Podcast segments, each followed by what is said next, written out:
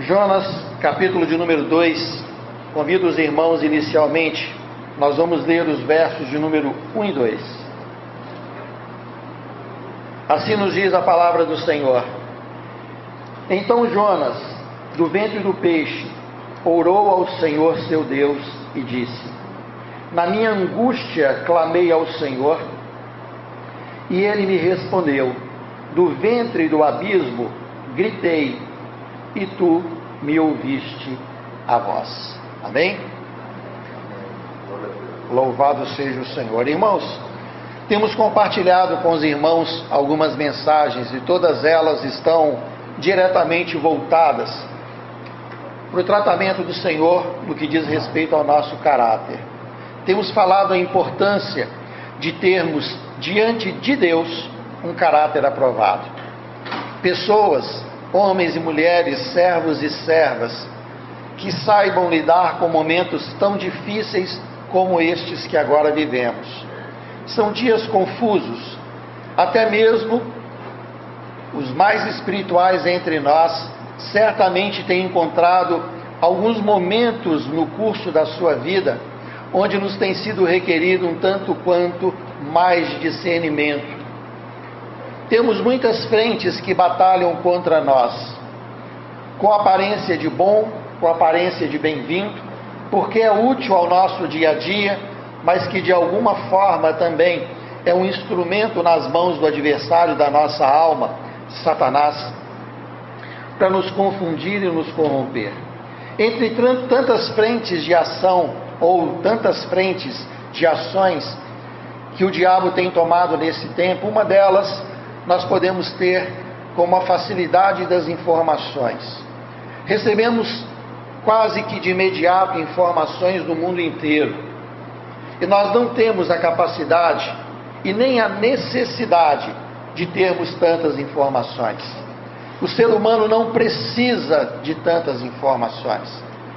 Ora, talvez alguém diga, mas as informações te ajudam a saber se mover, se precaver, as informações te ajudam a amadurecer e até mesmo a estabelecer uma, uma cultura um pouco mais elaborada, mais refinada. E vou dizer para você: a palavra de Deus diz que o Espírito de Deus pode nos ensinar todas as coisas. E nós não precisamos de tantas informações.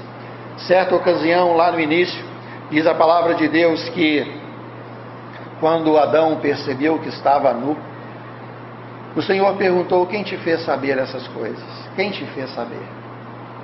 Muitas vezes, algumas informações, elas não são bem-vindas aos olhos de Deus. Basta olharmos que, em pouco tempo, nós tivemos informações de todas as ordens, sejam elas no que diz respeito às nações, guerras, sejam elas relativas a catástrofes, uma hora na Bahia, uma hora em Minas, agora em Petrópolis, e daqui a algum tempo nós já temos uma nova informação. O que eu e você fazemos com tantas informações? A nossa economia, uma hora a bolsa já abre em baixa na China, outra hora ela já está com algumas, alguns aspectos de nervosismo na Europa. Os Estados Unidos dão uma notícia que compromete as bolsas no Brasil, e aí quando nós acordamos e abrimos as nossas bolsas, já existe uma tensão imensa, e aí você fica preocupado com a sua economia, enfim. São muitas investidas contra nós. E seríamos, no mínimo, ingênuos se não percebêssemos que a informação que nós temos em grande escala tem como única finalidade nos atualizar. Porque isso não é um fato espiritual verdadeiro. Eu e vocês precisamos entender que a quantidade de informações que temos tem como a finalidade nos conformar. Exatamente aquilo que a palavra de Deus diz através do apóstolo Paulo: não vos conformeis com este mundo, mas transformai-vos pela renovação da vossa mente, para que experimenteis qual seja a boa, a perfeita e a agradável vontade de Deus. Exatamente aquilo que a palavra de Deus diz: não andeis ansiosos por coisa alguma, apresentai tudo a Deus com ações de graças. Exatamente como a palavra de Deus diz: se alguma virtude há e algum louvor existe, seja isso que ocupe o vosso pensamento. Irmãos, eu e vocês não podemos nos deixar conduzir de forma ingênua a tudo aquilo que o mundo tem como direção. Porque, ainda que estejam misturadas boas coisas, espiritualmente nós somos aptos a discerni-las e apenas reter aquilo que nos é necessário. Como a maioria de nós, se não todos nós, temos alguma dificuldade em algum nível em lidar com informações, eu gostaria que falássemos sobre uma das mais fortes consequências das informações não processadas, não vindas de Deus sobre o ser humano. Claro que existem muitas. Não quero trazer nessa manhã uma abordagem psicológica, porque eu tenho certeza que eu erraria ao instruí-los. Não sou apto a fazer tal instrução se o Espírito de Deus não capacitar. Mas eu gostaria de falar sobre a angústia.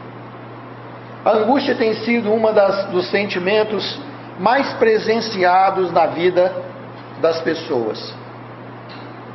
Principalmente, digo principalmente, não porque seja em maior escala, mas não deveria ter tanto espaço a nós cristãos. E aí eu não falo apenas aqueles que têm angústias agudas, que chegam às suas depressões, mas a angústia, como ela tem chegado de forma natural, achado um ambiente propício na mente e no coração dos homens. Se de, um, se, se de um lado eu e você temos recebido informações em volume muito maior do que aquele que podemos processar, ou daquele que podemos e deveríamos receber, nos sobrecarregando a mente e a alma. Por outro lado, nós temos o Espírito de Deus que nos capacita a desfazer de tudo aquilo que não é dele. E temos que ter coragem de não receber aquilo que não vem de Deus. Mas como faremos isso se estamos sendo doutrinados ao espírito da indiferença por meio das tantas informações? Entre as artimanhas que Satanás tem tido nesse tempo, um deles é nos fazer cada vez mais insensíveis aos fatos ocorridos. Você pode chorar diante de uma tela de TV ao receber as drásticas e terríveis informações ou chamado notícias no que diz respeito àquele desmoronamento em Petrópolis. Mas em que isso moveu o meu e o seu cristianismo a favor desse contexto? Estamos sendo habituados a ouvir e nada fazer. Passamos pelas nossas ruas e cada dia temos mais pessoas deitadas pelos passeios, pelas calçadas. Estamos cada vez mais acostumados com a miséria do outro. Gritamos quando a miséria assombra a nossa porta, quando as necessidades envolvem o nosso contexto de vida. Mas temos sido treinados a não ouvir Deus a não obedecer Deus, a não aceitar aquilo que Deus, na sua grandeza e soberania, estabeleceu a mim e a vocês. Chegamos a um ponto em que tantas investidas, diante de algumas frágeis reações de alguns de nós, nos coloca num contexto de extrema confusão, e essa confusão nos leva a um profundo sentimento de angústia. Tentarei ser mais claro. Apenas como introdução, gostaria de deixar claro para vocês que estamos debaixo de um forte bombardeio. Não temos apenas um fronte de batalha. Por isso somos corpo, somos igreja. O Senhor tem levantado os seus servos e suas servas para que, inspirados pelo Espírito, contribuam para que a igreja do Senhor seja guardada e protegida, e ao mesmo tempo que invista contra as investidas do nosso adversário. E hoje recebemos um, armamento a mais. Assim espero, através do Espírito de Deus. E eu faço uma pergunta: como você tem lidado com seus sentimentos nos últimos tempos? Será que você já percebeu, e digo isso porque muitos assim têm dito, que de repente do nada você acorda numa manhã com um sentimento atípico daquele que você deitou no dia seguinte? Às vezes o seu coração está um pouco apertado, uma tristeza, sabe-se lá de onde, começou a achar um espaço no seu coração e aquele dia começa a tomar um rumo um tanto quanto estranho. A sua vontade de fazer não é a mesma de ontem. A sua alegria não é a mesma de ontem. Vamos assim dar como exemplo. Alguma coisa aconteceu e você diz: Eu não sei como isso ocorreu. É exatamente assim que o diabo tem tratado e lançado no coração de muitos o sentimento de angústia. A angústia é um aperto muito forte que nós temos na nossa alma, um sufocamento que nós sentimos no nosso dia a dia, um sentimento de insatisfação e, ao mesmo tempo, a, o desejo de realizar alguma coisa que parece cada vez mais distante de nós. A angústia causa no ser humano uma perturbação inoperante e não operante. A palavra de Deus diz que o mundo por si só opera morte em nós, só o Espírito de Deus pode operar vida em nosso ser. E quando olhamos para a maioria dos nossos irmãos e irmãs e nos deparamos com contextos, com situações onde estão enfraquecidos, sem saber dia, é, certamente com, com convicção a origem deste mal, nós então começamos a nos recorrer às Escrituras. Entre tantos fatos que poderíamos trabalhar, tantos exemplos bíblicos, eu escolhi o texto de Jonas, porque aqui pode servir para mim e para você, para que utilizemos uma postura, uma reação de Jonas, como uma fonte muito comum de manuseio, de manobra de Satanás no nosso coração. Se nós observarmos aqui no verso 2, Jonas já estava dentro de um contexto muito perigoso. Talvez você diga, mas você está começando da tragédia. Eu quero dizer, eu quero começar de onde estamos. Muitos de nós têm estado extremamente angustiados Muitos de nós têm lutado contra nós mesmos, sem saber verdadeiramente o que é que tanto nos aflige. E aquela luta que um dia ganhamos, um dia perdemos, um dia ganhamos e um dia perdemos. Mas a palavra de Deus diz que em Cristo Jesus, irmãos, nós somos sim mais que vencedores. Teremos dias difíceis. Em algum momento e em algum grau, a tristeza, pode assolar o nosso coração e a nossa alma. Mas é muito importante excluirmos de uma vez por todas um perigoso caminho para que isso se estenda por muito tempo. Amados irmãos, ainda que por uma noite seja essa de lágrimas, precisamos vislumbrar alegria ao amanhecer. Jesus Cristo é o sol da justiça. E todas as vezes que eu e você nos colocamos diante deste sol, Ele é aquele que dissipa as trevas que existem em nós. É Ele que faz com que o fraco se torne forte, o morto ressuscite. É Ele que faz com que o surdo ouça, com que o cego veja. É Ele que faz o aleijado andar. É Ele que faz a minha a sua alma ser cheia de vida. Por isso não podemos caminhar no curso desse mundo. Não podemos nos embaraçar com os negócios dessa terra. Não defendemos partido, não defendemos princípios temporários deste mundo, mas precisamos mais do que nunca defender a palavra de Deus como ela é. Jonas estava no momento crítico, o mais crítico da sua caminhada de vida. Mas a sua vida não começou aqui, como nós bem sabemos. O verso 1 do capítulo 2 diz: Então, ou seja, alguma coisa havia acontecido antes disso. Jonas, do ventre do peixe, orou ao Senhor, seu Deus. Então, neste momento, quase sempre temos o hábito de analisar as nossas vidas dentro do limite das barreiras e dos muros da nossa tragédia, da nossa tristeza, da nossa angústia. Dificilmente, naturalmente, eu e vocês vamos conseguir olhar do outro lado. Quando estamos tristes, só conseguimos olhar dentro do ambiente daquela tristeza. Quando estamos amargos, só conseguimos olhar dentro do ambiente causador dessa amargura e do sentimento que flui de dentro de nós que nos incomoda. Mas a palavra de Deus nos mostra que não é essa a postura que eu e você devemos ter, como aqueles que são regidos pelo Espírito. A palavra de Deus diz que José era um ramo frutífero, um ramo frutífero junto à fonte, e que os seus ramos iam além dos muros. Assim é um cristão.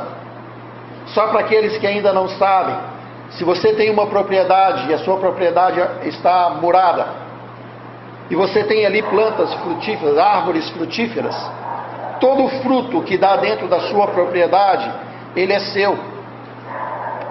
A partir do momento que a sua árvore, a árvore plantada dentro do seu terreno, começa a dar galhos e esses galhos vão para o lado do seu vizinho, ainda que a árvore plantada no seu terreno, os frutos que estiverem do lado dele são de direito do seu vizinho.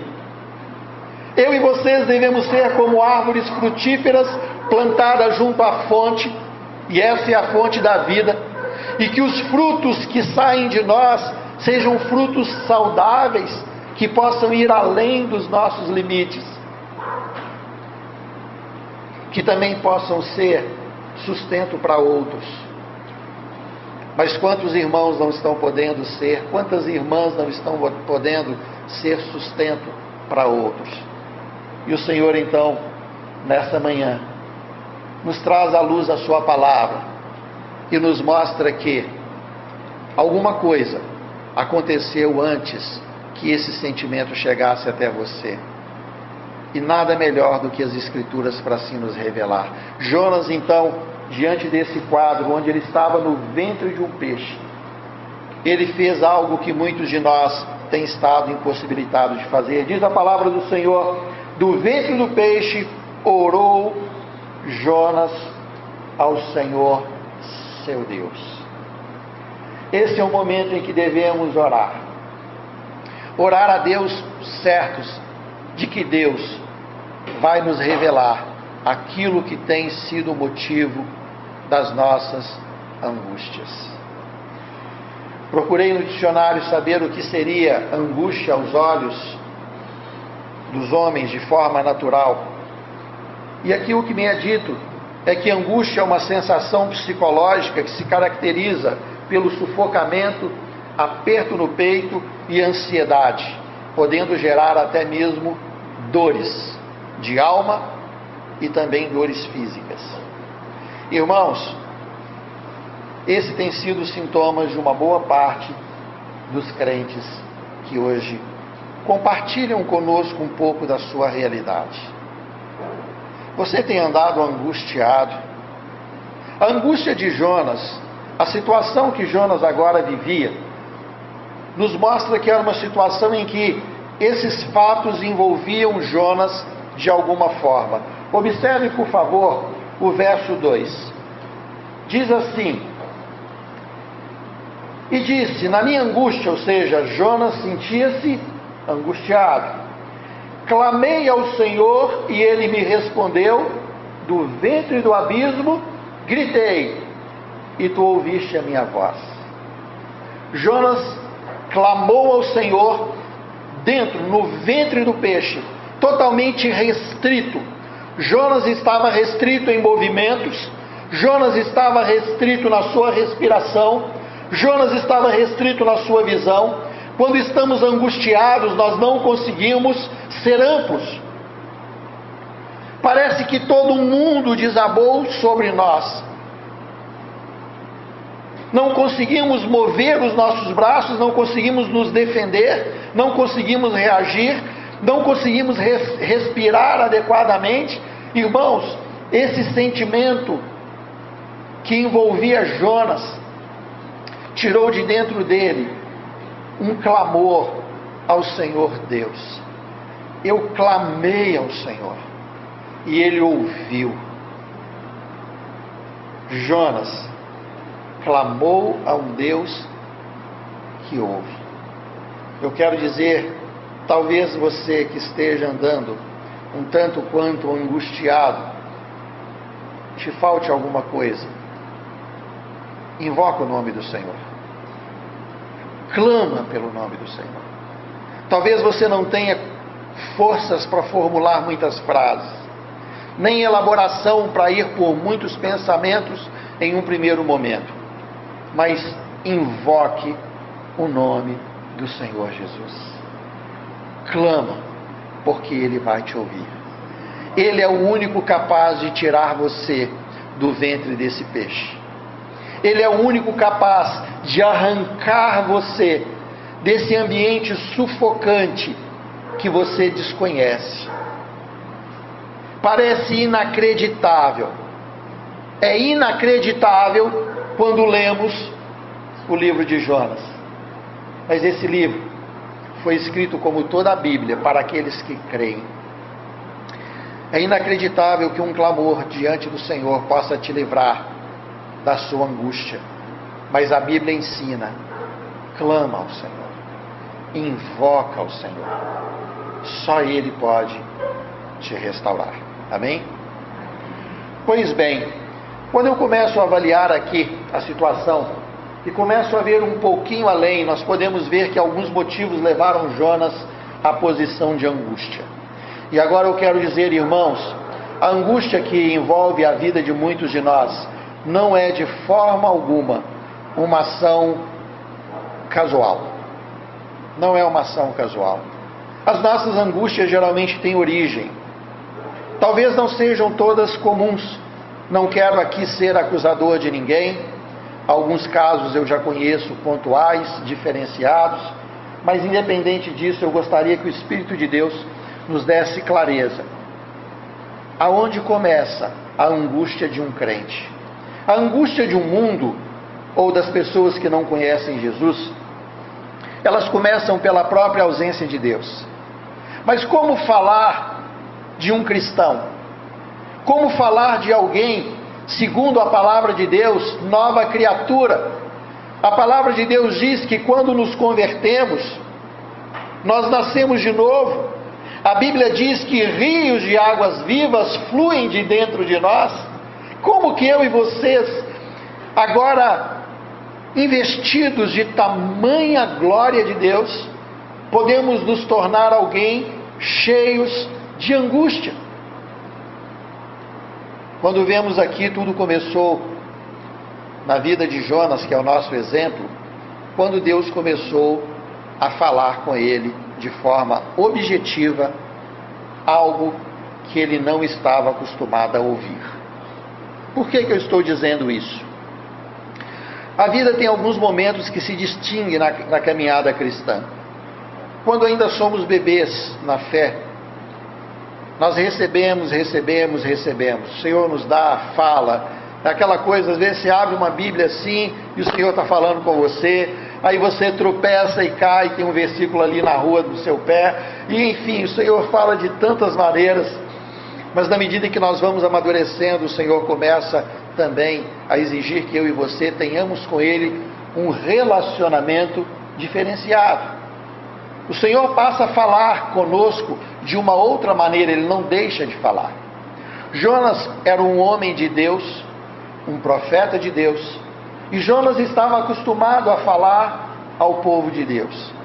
Mas agora o Senhor o desafia. O Senhor pega um dos pontos, e vamos ver aqui, extremamente críticos de Jonas, pegou a, própria alma de Jonas e falou: Agora eu quero te usar naquilo que você precisa ser tratado, naquilo que você precisa ser usado. Geralmente as nossas angústias no cristianismo, na nossa vida, começa exatamente no ponto em que Deus começa a tratar conosco. Nos tornamos pessoas que fazem uma divisão. Antes, o Evangelho era bom.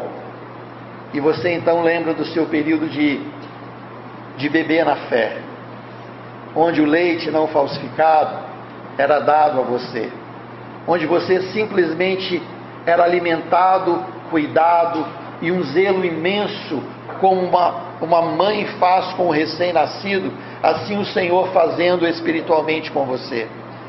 Mas irmãos, tão logo nós crescemos, a mãe começa a ensinar o filho que ele precisa se assentar numa cadeirinha, que ele precisa aprender a pegar num talher, que ele precisa se movimentar para poder se alimentar, que ele precisa fazer escolhas saudáveis, não apenas escolha de sabor. Muitas crianças não aceitam esse tipo de ensinamento e acabam se rebelando e dando muito trabalho para comer. Mas eu vou dizer que não é diferente com o Senhor. O Senhor começa a trabalhar na minha e na sua alma e começa a nos dar algumas coisas necessárias, não apenas saborosas. Quando a vida de um crente deixa de ser totalmente saborosa aos seus olhos, é o momento em que o diabo, Satanás, utiliza de, de uma oportunidade para transformar uma provação em uma tentação. Quando o Senhor nos coloca em situação de provação, é para nos aprovar. E não, irmãos, para nos tentar. A Bíblia diz que Deus não tenta ninguém.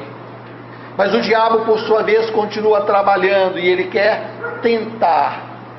E como não temos muito discernimento, desculpa aqui a, a quantidade de fala, porque eu preciso que vocês entrem verdadeiramente dentro dessa mensagem eu e vocês começamos a nos tornar pessoas angustiadas quando eu e vocês não queremos ouvir a palavra de tratamento, queremos apenas ouvir a palavra de agrado. A palavra de agrado tem o seu tempo, o amor de Deus é muito mais amplo do que o nosso amor. No nosso conceito, amar é bajular, amar é ter um cuidado desequilibrado. Amar é impedir que a pessoa que amamos sofra qualquer investida, isso é um equívoco. A Bíblia diz que Deus amou o mundo de tal maneira que Ele deu o seu Filho unigênito. Olha que amor perfeito. E aí nós só conseguimos olhar o nosso lado. Que amor lindo o Senhor teve comigo. Mas eu vou dizer que amor lindo o Senhor teve com seu Filho Jesus. Você vê o seu lado beneficiado, mas você não consegue dar valor para o sofrimento do Senhor Jesus. Esse mesmo Jesus que disse: Pai, se for possível, passa de mim esse cálice. O Senhor Jesus não tinha como intuito, como um querer máximo no seu coração, ser dado por mim, por você, irmãos, não, em obediência, diz a palavra de Deus. Ele obedeceu e obedeceu até o fim. O amor de Deus não poupou o maior amor do Senhor, o seu Filho Jesus. Esse amor declarado quando o Senhor Jesus recebe aos seus ouvidos, no início do ministério terreno de Cristo, diante dos homens: Esse é o meu filho amado, em quem tenho todo prazer. O amor de Deus não poupou Jesus no caminho da cruz mas eu e vocês não queremos entender.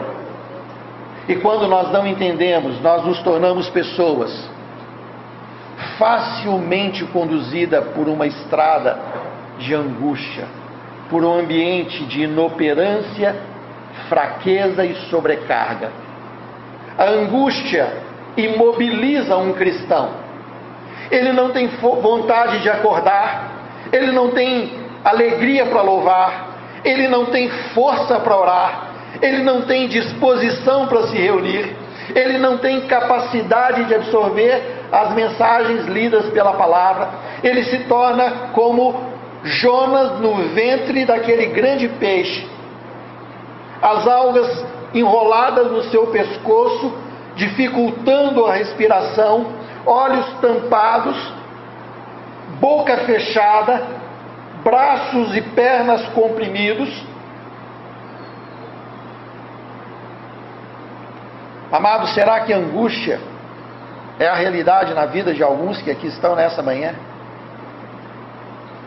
Porque quando o Senhor começou a falar com Jonas, e aí eu te convido aí para o verso 1 do capítulo 1, diz assim: Veio a palavra do Senhor a Jonas, filho de Amitai, dizendo: Dispõe-te e vai à grande cidade de Nínive e clama contra ela, porque a sua malícia subiu até mim.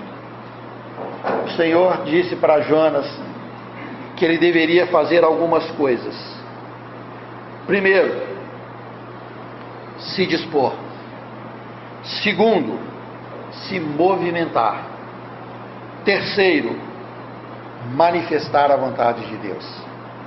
Três pedidos de Deus: disponha, mova-se e manifeste. Esses mesmos três pedidos continuam a ecoar aos ouvidos de um cristão. Dispõe-te. Vai até Nínive. Movimenta. Levanta o clamor contra ela. Ou seja, manifesta a vontade do Senhor. Jonas começou aqui a sua trajetória até o sufocamento que lemos no verso 2. Agora a angústia começa a tomar ocasião onde a vontade de Jonas não conferia com a vontade de Deus. Irmãos, não tenha dúvida, eu queria a sua atenção especial nessa manhã. As angústias da alma de um cristão começam onde a vontade de Deus não batem com a sua. Pensa nisso com seriedade. Esse é o momento em que nós começamos a não, a não querer mais ou a resistir à vontade de Deus. Começamos a entender ou pensamos entender que a nossa vontade está mais bem elaborada do que a daquele que nos criou e que nos conhece. Começamos a dizer, Deus, mas isso não é bom para mim. E desenhamos um quadro para Deus onde o Senhor não pode contemplar porque este quadro nos leva à morte. Quando Deus estabeleceu a Jonas, Jonas tomou algumas atitudes em reação ao falar de Deus. Veja, por favor, o que diz no verso 3. Jonas se dispôs, ou seja, ele fez, Deus mandou ele se dispor e ele se dispôs. Mas diz o texto, mas para fugir da presença do Senhor. Ele se dispôs. É interessante como que somos habilidosos em nos movimentar. Até quando você não está fazendo a vontade de Deus, eu queria que você entendesse, você está em movimento, só que não a favor de Deus. Não a favor de Deus. Quando o Faraó virou para Josué, não para Jacó, e perguntou Jacó: quantos são os anos da sua vida? Ele disse: poucos e maus foram os dias da minha peregrinação. Muitas vezes eu e você já temos uma experiência, mas a nossa experiência não está pautada em bons dias diante do nosso Deus. Por isso, talvez diante de Deus, como poucos e maus, têm sido os dias de muitos de nós, que não estão atentos àquilo que Deus está dizendo e não estão aceitando, não estão obedecendo à instrução de Deus. O Senhor disse: dispõe, e ele se dispôs, mas para correr da presença de Deus.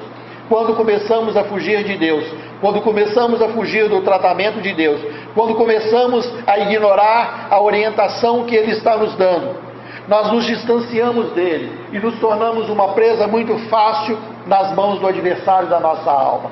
É onde os pensamentos, os olhos, começam a ser direcionados para aquilo que não deveria. Paulo disse que deixando as coisas que ficaram para trás, ele prosseguia para aquelas que estavam diante dele. Ele tinha um foco, um objetivo. Os seus olhos estavam fitos num só objetivo. A palavra de Deus diz em Cântico dos Cânticos que os olhos da sulamita eram como olhos de pomba, contemplando apenas a glória do seu amado. Irmãos, enquanto eu e você distanciamos de Deus, a nossa visão humana se amplia. É quando começamos a ficar tendenciados a coisas que nos trazem angústia. As nossas buscas, como foi a abertura da, da comunhão dessa manhã, que o irmão nos trouxe, começa a nos fazer agir como loucos. Esquecemos que em breve o Senhor nos chama. Eu e vocês temos o início onde tudo começa. Começa com Deus falando. Quando Deus fala conosco, nós temos o privilégio. Mas quando fugimos de Deus, nós temos a nossa vontade imperando. Jonas, então, ouvindo Deus, ele se dispôs, ele foi para longe de Deus e diz que, tendo descido a Jope, achou um navio que ia para Tarsis, está aqui no verso 3 do capítulo 1. Pagou, pois, a sua passagem, embarcou nele para ir com eles para Tarsis, para bem longe da presença do Senhor. Bem longe. Irmãos, todas as vezes que nos distanciamos do, do Senhor, nós vamos para longe. Talvez alguns irmãos digam assim, mas eu, irmão, uma observação. Estou lendo Bíblia. Estou orando. Estou jejuando. Estou em comunhão com a igreja. Mas eu tenho angústia. Amados irmãos, é possível fazer isso tudo e não ouvir e não obedecer. O Senhor diz assim: Afasta, pois, de mim os estrépitos dos seus cânticos. Faça, pois, correr no meio de ti a minha justiça como ribeiro perene. Eu e você, irmãos, precisamos ouvir, precisamos ler, precisamos reunir, mas se essas coisas não resultarem numa obediência, a angústia acha ambiente propício para se instalar na nossa alma. Jonas ouviu algo especial de Deus, mas ele foi para bem longe. Será que a mensagem dessa manhã te leva para longe de Deus? Será que as mensagens que têm sido ministradas, de tantas frentes que Deus tem usado para falar o seu coração, têm te levado para longe de Deus? Porque uma coisa é fato, o Senhor diz: Filho meu, me dá o seu coração. Eu quero o seu coração. Mas nós continuamos correndo para não entregar. De vez em quando, principalmente no passado, hoje eu já cansei de desistir porque eu sou humano. Eu tinha, eu queria brincar um pouquinho com a minha cachorra, tem uma cachorra muito fofinha lá em casa, e jogava uma bolinha com a esperança dela trazer de volta para eu jogar de novo. Ia ser bem divertido, porque eu ia cansar a cachorra e cansar menos. Eu tinha que correr atrás do bichinho, arrancar a força a bolinha da boca dela para depois jogar de novo. Eu fiz uma, duas, três, e mano, depois eu cansei, falei, ah, mas não dá para a gente brincar mais. Estou cansando mais do que o cachorro. Sabe, irmãos, muitas vezes eu e vocês, ao recebermos a palavra, nós fugimos porque não queremos entregar para Deus aquilo, desculpa aqui o exemplo, que deveria ser um momento agradável entre nós e Deus. Quando Deus se dispõe a tratar conosco, é um momento bom mas nós não conseguimos ver o bom de Deus, porque nós estamos acostumados com o nosso bom. Nós não conseguimos ver o amor de Deus na aflição, porque nós estamos acostumados com o nosso amor. E tudo isso gera confusão, tudo isso gera distância e tudo isso gera angústia. Angústia dentro da alma dos crentes. Dá para entender que isso não deveria ser assim, irmãos? Porque se nós pegarmos aqui, nós vimos que Jonas ouviu, Jonas cria em Deus e Jonas conhecia Deus. Como nós assim também declaramos. Mas nada disso foi suficiente para que Jonas aceitasse a ordem de Deus e obedecesse. Precisamos aceitar a ordem de Deus. Eu quero abrir aqui um parênteses agora e queria que você pensasse sobre o que Deus tem feito na sua vida. Não tenha dúvida. Deus está falando com você. E quando Deus falou com você, eu não estava ouvindo, Ninguém estava ouvindo, só você e Deus. E Deus te deu uma instrução. Deus te deu uma ordem. Deus te deu uma direção. Pensa bem o que você fez com aquilo que Deus falou. Porque essa provavelmente é a origem da sua angústia. Muitas vezes falamos assim, mas não é o que eu quero. Certa ocasião, conversando com um irmão muito abençoado no dom que Deus confiou a ele, muito abençoado, eu disse, irmão, esse dom que o Senhor te deu é tão maravilhoso. E eu sou um pouco é, fominha com relação a dom, tinha vontade de ter todos. Só que Deus é tão bom que Ele não me deu. Eu falei, que dom especial? Ele disse, mas eu não quero ele não. Eu acho que esse dom é meu não. Eu quero um outro dom. Esse irmão lutou a vida inteira por um dom que o Senhor não havia dado. Lutou, lutou, lutou. Agora ele está naquela fase, irmão, um pé na cova, outro na casca da banana, e ele ainda não entendeu o dom que Deus tem para ele. Ele ficou inoperante toda a vida. Ele resistiu a algo que Deus queria e que ele não queria. Muitos de nós têm resistido a algo que Deus quer e nós não queremos. Talvez você pense na esposa que você queria, mas Deus te deu a esposa que ele. Os irmãos nem falaram, só as irmãs. Irmão, vamos lá, irmão, vocês estão aqui. A esposa que vocês queriam, mas Deus deu a esposa. É. Ô oh, glória!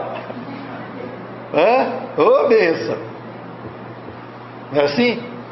Às vezes, você queria o marido que você queria, mas Deus deu o quê? O marido que ele quis. E você diz: Eu vou mudar esse negócio. Eu vou mudar esse homem para o homem que eu. Já que Deus não me deu o marido que eu queria, eu vou transformar essa pessoa no que eu quero. Ou o contrário, vou transformar essa mulher no que eu quero. E aí nós começamos a criar um ambiente de quê? Angústia. Se abre o olho e fala assim: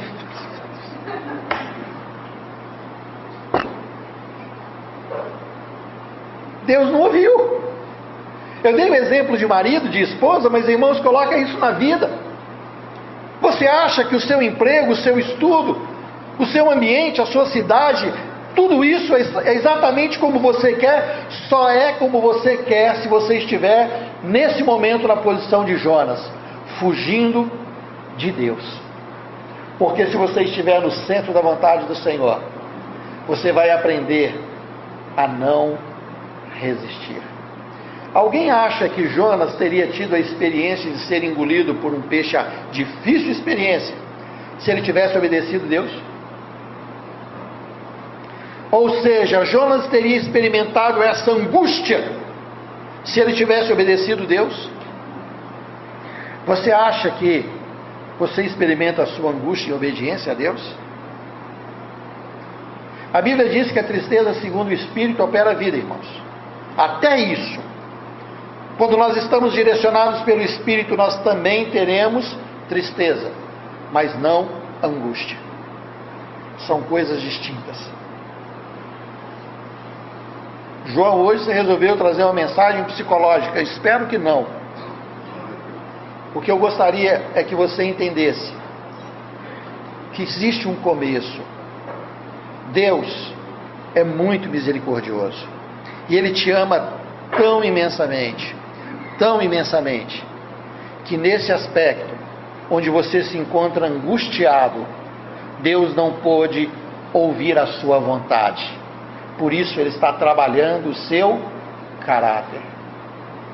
Ainda que de forma difícil para você, mas ele está trabalhando o seu caráter. Estou indo para a conclusão. Eu gostaria apenas que nós fôssemos um pouquinho mais, vem comigo aqui no versículo, no capítulo 2 novamente. Olha só o que diz o verso 4 do capítulo 2, irmãos. Diz assim a palavra do Senhor: depois que ele invocou o Senhor, que ele clamou o Senhor, ele diz assim ainda no seu clamor: Pois me lançaste no profundo, no coração dos mares, e a corrente das águas me cercou. Todas as tuas ondas e as tuas vagas passaram por cima de mim. Então eu disse: Lançado estou de diante dos teus olhos, tornarei porventura a ver o teu santo templo? As águas me cercam até a alma, o abismo me rodeou, e as algas se enrolaram na minha cabeça. Desci até os fundamentos dos montes, desci até a terra, cujos ferrolhos se correram sobre mim para sempre. Contudo, fizeste subir da sepultura a minha alma, ó Senhor, meu Deus. Louvado seja o Senhor. É interessante que quando Jonas clamou o Senhor, ele teve de Deus a revelação de que ele estava ali única e exclusivamente porque ele escolheu fugir do Senhor. Ele diz: O Senhor é que me colocou aqui. Eu sei que eu estou numa disciplina. Irmãos, por favor, vítimas do universo, falo principalmente para esses, por favor, amados irmãos, deixa Deus fazer o que tem que fazer nas nossas vidas. Não resistamos ao agir de Deus. Porque se você estiver no momento de aperto, reconheça Senhor, obrigado. O seu amor me trouxe até aqui. Para quê? Para que se cumpra o que diz a parte B do verso 6. Contudo, o Senhor fará subir da sepultura a minha alma. É o Senhor que vai te tirar desse sentimento. É o Senhor que vai te tirar dessa pressão, dessa angústia. É o Senhor que vai te tirar, irmão, desse, desse contexto desagradável para uma única coisa: para que você aprenda. Assim diz o Senhor, do alto e do seu sublime trono. E ordenando Deus, o homem não pode impedir. Não impeça Deus de fazer o que Ele quer na sua vida, porque isso só criará ambiente de angústia na sua alma e você ficará confuso. O que é que você precisa saber? O que é que você precisa fazer? Em que ambiente você precisa se mover? É hora de obedecer ao Senhor. Muitas vezes ficamos decepcionados com Deus, exatamente porque o parecer dele não bate com o nosso. São as horas mais difíceis da vida cristã. Eu fico às vezes imaginando alguns personagens bíblicos e às vezes eu crio um pouquinho na minha mente, me colocando no lugar de alguns deles para tentar ouvir um pouco mais o que Deus quer me ensinar e por um pouco pensando sobre o relacionamento de Pedro com o Senhor Jesus. Naquele momento, Pedro negando o Mestre ali diante daquelas pessoas, e logo que o Senhor Jesus morreu e foi sepultado, a Bíblia diz que Pedro voltou a pescar. Todos conhecem a história. E eu fiquei pensando o que me levaria um pescador que agora havia sido discípulo do mestre voltar a pescar. Eu pensei que em algum momento talvez Pedro estivesse sentindo um tanto quanto decepcionado com o mestre. Esse Pedro que era o homem de tirar a espada e arrancar a orelha, não é assim? O homem de ação, o homem que gostava de dar resposta, que imagino que em algum momento falou, mestre, se impõe nessa multidão aqui, mostra para esse povo quem o Senhor é, não é assim? De repente, esse Pedro, quando viu o seu mestre, o Senhor Jesus, o Messias, crucificado, ele disse: Não é o que eu esperava dele, eu vou pescar de volta. Muitos irmãos entram em angústia porque criaram um próprio Deus, um próprio Jesus, segundo a sua própria concupiscência. Irmãos, o Senhor não quer dar respostinhas para o mundo. A palavra de Deus diz que agora não é força e nem é violência, é o Espírito. Deus quer homens e mulheres espirituais que, mesmo no ambiente de arena, onde os leões são soltos, mesmo diante de pedras, o mundo verá o Espírito de Deus em nós. Dez morrem na arena e cem se convertem na arquibancada. Nós gostamos de ver os cem que se converteram, mas não queremos ser os dez da arena. É o seu momento de arena, irmãos. Glórias ao Senhor Jesus. Passe pelas dificuldades sem ser vítima da angústia. Deixa o Senhor Jesus tratar no seu caráter e entrega. Pedro voltou a pescar e o amado mestre não deixou por menos. Se colocou à beira na praia e na primeira oportunidade, voltando-se para Pedro, ele diz: Tu me amas? Talvez você não tenha entendido muito bem o Evangelho até aqui. Por isso a angústia se apodera de você. Porque quando você entender o Evangelho, você vai receber a promessa de Deus que diz: Eu vos darei uma alegria que o mundo não pode tirar. E esse é o momento em que o Senhor te leva de volta ali, fogueirinha acesa, beira da praia e fala: Vamos começar de novo, porque até aqui você não me ouviu. Tu me amas? Apacenta as minhas ovelhas. Irmãos, no momento de tratamento, que o Senhor possa realmente nos mostrar o que é importante. Talvez você não será os 100 que se converterão agora na, arena, na, na arquibancada, mas é o seu momento de arena.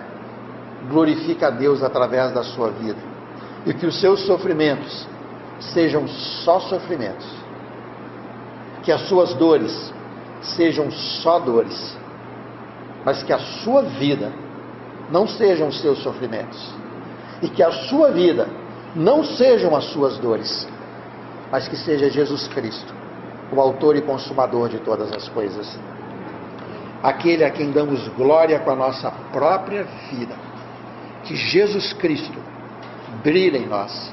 Que esse espírito de angústia que paira sobre o mundo cristão, homens e mulheres que estão precisando experimentar o poder do Cristo ressurreto, seja uma realidade. Para de resistir.